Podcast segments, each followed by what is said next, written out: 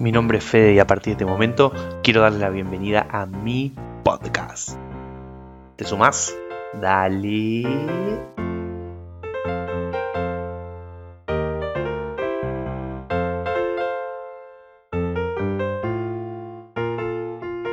Hola amigos, ¿cómo están? Bueno, mi nombre es Fede, estoy aquí en la sala del podcast. Sí, arrancando esto con muchas ganas y cero recursos, como la mayoría o el 99% de las, de las cosas que arranco. Así que bueno, sepan disculpar las, las desprolijidades y los ruidos, los sonidos raros y algunos em, stem que van a ir saliendo y voy a tratar de ir eliminando a medida de que vaya entrenando mi dicción. ¿sí? Les agradezco desde ya que esté alguien escuchando atrás con sus auriculares o con un parlante. Imagínense que para mí es muy loco, muy loco esto. Y desde ya les agradezco muchísimo. Me van a estar acompañando en este podcast que yo denomino y denominé Cómo sobrevivir a los treinta y pico. Si bien los 30 son los nuevos 20, me, veo y digo, loco, yo tengo 20, ¿qué hago con todo esto a cargo, no? Con una familia, con un hogar, con un trabajo, con todo, y decir, loco, ¿soy capaz? ¿Estoy, estoy a la altura? Y bueno, y a medida que vayamos avanzando con esto de cómo sobrevivir a 30 y pico, o los tips que yo, o los puntos por los cuales yo me, baso para ir sobreviviendo y llevando la, vida de un treintañero, voy ir compartiendo algunas reflexiones y algunos puntos. Y quiero que esto también sea un podcast bien random, bien de temas, de temas varios, de temas de actualidad, de temas que, sean interesantes de escuchar, que no te lleve mucho tiempo y que me puedas acompañar semana a semana con un nuevo episodio. Bueno, me presento, soy argentino, tengo treinta y pico. y no es de coqueto, pero realmente después de los 30 perdés la cuenta de cuántos años tenés. No, no, no está fácil la cosa. Creo que si digo 31 me parece que son pocos, digo 33 serán muchos y entonces por conclusión te digo que tengo 32. Nací el 9 de marzo del 87, así que posta acabo de forzar la cuenta y tengo 32 o 33. Bueno, no sé, ustedes sacarán la cuenta, pero me, parece que 32. Así que me siento muy bien con ello. Pero repito, no es de coqueto, es de que perdí la cuenta, perdí la cuenta. Soy papá de un bebito hermoso, ¿sí? compañero de vida de una loquilla que me acompaña en mis aventuras y también adoptamos hace tres años un perrito, una perrita, un bull terrier de raza bull terrier llamada Mirta, que posta me van a escuchar hablando de ella porque no es un perro normal, pero me van a escuchar seguramente hablando de ella a lo largo de los episodios. Y bueno, este podcast no es nada más ni nada menos que satisfacer también un poco mi ego, cumpliendo con el objetivo que me había puesto a principio de año, que era emprender en este canal de comunicación denominado podcast. Y la realidad que me pone muy contento haber dado el paso a arrancar, ¿sí? Como todo, siempre intento a veces prepararme al menos con algo de equipo, información técnica, software, pero la realidad que aquí va a ser todo con un poco y con mucha intuición. Y voy a ir tratando de avanzar y mejorar a medida que pase el tiempo. Esto lo aprendí de Martiniano, mi hijo. Le va a parecer loco, pero les juro que lo aprendí de él. Mi hijo cuando cumplió un año, eh, que fue en agosto, el 18 de agosto, empezó a caminar dando algunos pasos al mejor estilo Frankenstein. El que ha tenido bebés cerca y tuvo la oportunidad de verlos caminar, me van a entender de lo que es caminar de estilo Frankenstein. Manos hacia adelante, dando pasos raros. La realidad es que un paso, dos, pumba, al piso, un paso y medio, pumba, al piso, agarrándose de la pared, agarrándose de la perra, agarrándose de todo como para meter un tercer paso y pumba, al piso le soy sincero, Martiniano es muy malo caminando. O sea, no daba dos, tres pasos. El tipo iba a los tumbos y el chabón se volvía a levantar. Increíblemente se pegaba cada palazo y se volvía a levantar y nada, y seguía caminando. Y mm, este fin de semana fui a un cumpleaños familiar, nos fuimos a Chacomús, que es una laguna que está en la provincia de Buenos Aires, sobre Ruta 2, muchos la, la conocerán. y había mucho verde. Increíble lo que caminaba Martiniano. Pero iba para atrás, el típico nene que se pierde en la playa, bueno, así. Esos nenes que van caminando y no se dan vuelta, no le importa nada que lo esté siguiendo alguien atrás, que vaya un peligro, no le importaba nada. El tipo iba caminando y caminaba, caminaba y no se caía, no se caía. Había un escaloncito, pumba, lo bajaba y seguía. Y la realidad es que nada, ese acto a mí me enseñó y me terminó de determinar que realmente no hay que ser bueno para empezar a hacer una actividad. Una actividad. Es solo cuestión de animarse a perder ese miedo a, caerse, ¿no? A caerse y, y, ese miedo a no tener la voluntad de volverse a levantar. Y es por eso que confío que sobre la marcha voy a ir a agarrar cada vez más confianza y voy a ir, soltarme un poquito más con el tema del podcast. Y entonces es acá donde te pido perdón. Anticipadamente te pido perdón por cada pavada que te voy a decir. Les prometo que voy a cambiarlo.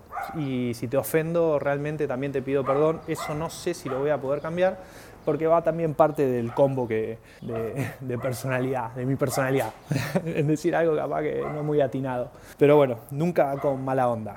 Bueno, como te decía, Actualmente estoy viviendo en el barrio de Barracas, en Capital Federal, pero mi corazón está en el barrio de Mataderos. Ese perro deja de ladrar. Soy usuario de motos, seguramente también hablemos de eso. Tengo amigos dispersos por el mundo. Qué locura, ¿no? Tengo amigos que me he criado con ellos y están dispersados por el mundo, Alemania, España, Dinamarca, Francia, Italia, etcétera. Y me encantaría también que más adelante podamos hablar con ellos y que me digan cómo están sobreviviendo ellos a los treinta y pico en, el mundo, loco. ¿Qué, qué, sienten? ¿Qué sienten? Y si, ellos también se, se miran al espejo y no se sienten como esa persona que pensaban que iban a ser los treinta y pico. No lo digo por exitoso o no exitoso, sino lo digo por no sé si les pasa, pero me veo como que no, no soy grande. O sea, flaco, estoy recién salido del secundario. Apenas 15 años. Bueno, gran fan de la vida relacionada al deporte y la actividad física. Tal vez por mi personalidad de carácter hiperansiosa. Pero siempre estoy intentando, o intento por lo menos, estar en movimiento. Ahí es donde llevé mi rutina de entrenamiento y lo que hago alrededor de eso mi, estilo de vida, digamos. Arranqué a los 14 años haciendo boxeo y a los 16 me pasé a las artes marciales, más específicamente a Sipalki. No sé si conocerán, pero es un arte marcial de estilo coreano, de origen coreano, perdón. Son 18 técnicas. Y este camino de las artes marciales fueron formando mi personalidad, ¿no? Imagínense que alguien a, a los 14, 15 años, en su máximo esplendor de energía, eh, puede tomar su rumbo para cualquier lado. Bueno, yo lo tomé para el lado de las artes marciales, piña, patada, eh, hacia adelante y bueno, junto con mi profesor, que hoy es un amigo mío, formaron parte de mi personalidad. Así que también vamos a hablar de eso. Pero basta de tanto futuro y empecemos a hablar un poco de, de lo que me ha dejado las artes marciales. Decía, no sé, teníamos eventos, teníamos cumpleaños y era siempre un buen momento para reunirnos fuera del, gimnasio, del tatami. Me acuerdo que hacía un año que le metía duro y parejo a las artes marciales, era cinturón amarillo, y pensaba que posta podía matar a Chuck Norris con un movimiento de, muñeca. Terrible. Eh, la verdad que las artes marciales construyeron mi, autoestima y mi, confianza. Y bueno, en una vuelta estábamos en un cumpleaños, mi profesor frena el encuentro y cuando mi profesor iba a hablar, no volaba una mosca. O sea, nadie decía nada, inspiraba un respeto y una autoridad que mamita, no se podía hacer nada cuando hablaba el uno. ¿Sí? Así que nos sentó y nos contó una leyenda que no remató con una conclusión, solo la contó. Después de ese momento nosotros seguimos festejando el cumpleaños y no se habló sobre el tema, pero a mí me quedó en la cabeza, que es la del bambú japonés. ¿Conocen la historia del bambú japonés? Bueno, para el que no la conoce, se las voy a contar. No la acordaba de, de memoria, sino que la tuve que buscar un fragmento, entonces permítanme leerlo. Este es un caso extraordinario y que nos enseña una importante lección. Cuando un cultivador planta una semilla del árbol, no crece inmediatamente pero ni siquiera crece en las siguientes semanas. No importa cuánto se lo riegue o abone, el bambú no crecerá ese año, tampoco en el siguiente. porque el bambú tarda 7 años en salir a la superficie. El cultivador inexperto pensará que la semilla ha muerto o que sus cuidados durante las primeras semanas no han sido los adecuados, pero pensar de esta forma es solo un error, porque el bambú necesita de 7 años de cuidados para salir a la superficie. Durante esos 7 años el bambú genera sus raíces, se carga de la energía necesaria para poder crecer, porque después de ese periodo el árbol crecerá 30 metros en tan solo 6 semanas. Después de siete años de preparar el suelo, fortalecer sus raíces y generar todo lo necesario para su crecimiento, el bambú sale a la superficie para mostrarse sano y fuerte. Una locura. Este bambú no se tomó seis semanas para crecer, sino que fueron siete años y seis semanas. Y el cuidado que le brindaron durante ese tiempo lo hizo posible. Entonces, esto, aunque esa noche no se habló más del tema, me quedé reflexionando y me parece que es lo más importante sobre cuando te estás instruyendo en algo, quedarte pensando después de, lo que escuchaste o de lo que hablaste. Y a mí me hace reflexionar hasta el día de hoy esa anécdota. Nuestras metas y objetivos, mientras más ambiciosos y grandes sean, más tiempo nos va a llevar regarlo, regarlo sin ver resultados, ¿no? Eso estamos claros. Y entiendo yo realmente que es tan duro trabajar así en algo que no genera satisfacciones, que muchas las veces a mitad de camino abandonamos y metemos proyectos nuevos para sentirnos un poco ese gustito a victoria. Me acuerdo que cuando estaba en la Facu, mi carrera marcial con exámenes, eventos, exhibición, etcétera, me mantenían un poco el ego alto con esas pequeñas victorias que iba generando.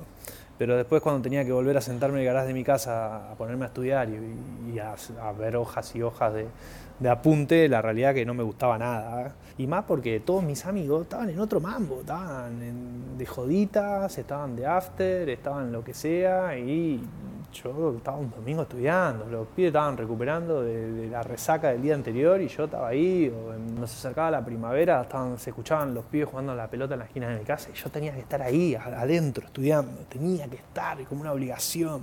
Pero bueno, luego de cinco años me pude recibir, ¿no? Y al final y al cabo, mientras más pasa el tiempo, menos traumático pienso que fueron esos, cinco años. Es decir, o sea, hoy después de no sé cuánto pasó, pasaron como 7, 8 años de que me recibí, siento que aquellos 5 años no fueron tan duros, viéndolo a la distancia. La realidad que si bien fue sacrificio, hoy siento que, estuvo bien, o sea, que estuvo de acuerdo a, lo, que, a lo que logré. Pero también lo vi, lo sentí cuando me recibí, me recibí de profesor de artes marciales, o cuando Flor, mi compañera de vida, tuvo nueve meses a Martiniano en su panza. Esos nueve meses que fueron momentos lindos y momentos duros, dolorosos, donde del dolor no se podía levantar de la cama y ella no lo podía abrazar ni tocar con sus manos al bebé. Pero bueno, acá estamos hoy, ¿no? disfrutando después de nueve meses y un poco más ese proyecto que hoy nos enseña que a tropiezos se aprende a caminar. Bueno, con esta reflexión quiero terminar el episodio de hoy y si alguien lo llegó a terminar de escuchar, yo ya me siento, te juro, que victorioso. Te agradezco de antemano ¿sí? que, me, que me hayas acompañado en estos minutos ¿sí? y te espero próximamente en otro capítulo para que juntos aprendamos a sobrevivir a esto de los treinta y pico. Queridos amigos y amigas, nos vemos pronto. Abrazo.